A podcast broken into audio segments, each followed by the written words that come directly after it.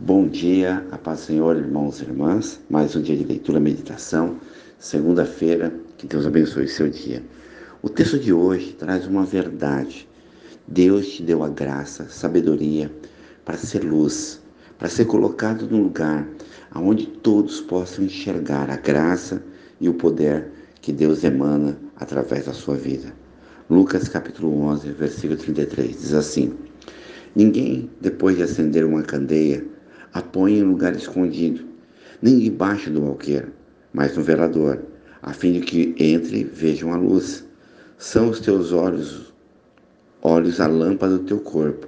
Se os teus olhos forem bons, todo o teu corpo será luminoso, mas se for mal, o teu corpo ficará em trevas.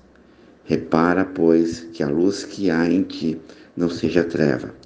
Se, portanto, todo o teu corpo for luminoso, sem ter qualquer parte de treva, será todo resplandecente, como a candeia quando te ilumina em plena luz. Aleluia. Ser tratado e curado, ser liberto, é ser realmente exemplo de vida, de comportamento, é ter um compromisso não com homens, não com instituições religiosas, mas compromisso com Deus. O compromisso de ser testemunha viva do amor, do poder, da graça. E quando um homem ou uma mulher é transformado pela palavra da verdade, ele se torna luz, exemplo para uma sociedade, para uma vida toda. Por isso, o maior tesouro que o Senhor deixou para nós é o caminho, é a verdade, é a vida, aonde eu posso transformar o meu corpo, que era trevas, em pecado, em luz e ser bênção como ele falou para Abraão: "Se tu uma bênção para as nações, e assim será a tua vida uma grande bênção para a tua casa, para a tua família, para os teus queridos.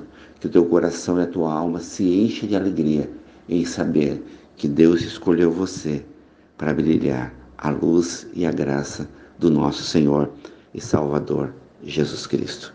Oremos ao Pai. Pai amado, em nome do Senhor Jesus. Nós sabemos que nascemos no pecado, que o nosso corpo e a nossa alma e a nossa mente, muitas vezes, ó Pai, pensa e deseja o mal, mas repreendemos agora, através da tua palavra, da tua verdade, buscamos o conhecimento, a graça, o poder, Pai. Enche agora a cada homem, a cada mulher de esperança, na certeza que a tua luz brilhará sobre nós. Cobre agora a cada homem, a cada mulher, com a tua graça, poder, autoridade. Livra do mal, ó Pai. Dá a tua cura, dá a tua benção, o teu poder sobre cada homem e cada mulher. Eu clamo agora pela mãe do Kleber, Senhor. Cura, Senhor, pelo pai do Kleber, pela minha prima Teresa. Dá a tua cura, teu milagre. O pai da Fran.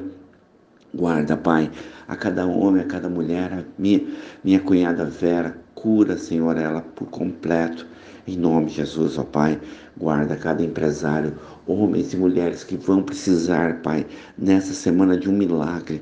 Esses empresários que tu realmente tens, Senhor, homens e mulheres com sabedoria, com condição, não desanima, meu irmão, minha irmã, Deus dará provisão para a tua empresa. Abre portas de emprego para meus irmãos, minhas irmãs. Abençoa aqui Dian, Pai, em nome de Jesus, ó Pai, Aline, todos aqueles que passam por pela depressão, angústia, cura agora, guarda cada família, o Walter, a Bela, a Rafaela, a Fabiana, a Roberta, o Éder, a Carol, a Vanessa, o Marcelo, o João, Pai, a, a, pai, a lojinha da Débora, Pai, abençoa, Pai, a cada homem, a cada mulher. Eu me uno em oração agora com os 40 intercessores, com o grupo de Jacareí São José dos Campos, a cada pedido da mão da pastora Eliel, Melisande, missionária Selma, missionária Miguel, pastora Elza, orando e clamando. Guarda o Bispo Miguel, a família Refúgio Oração. Abençoe esse país chamado Brasil, a cada missionário.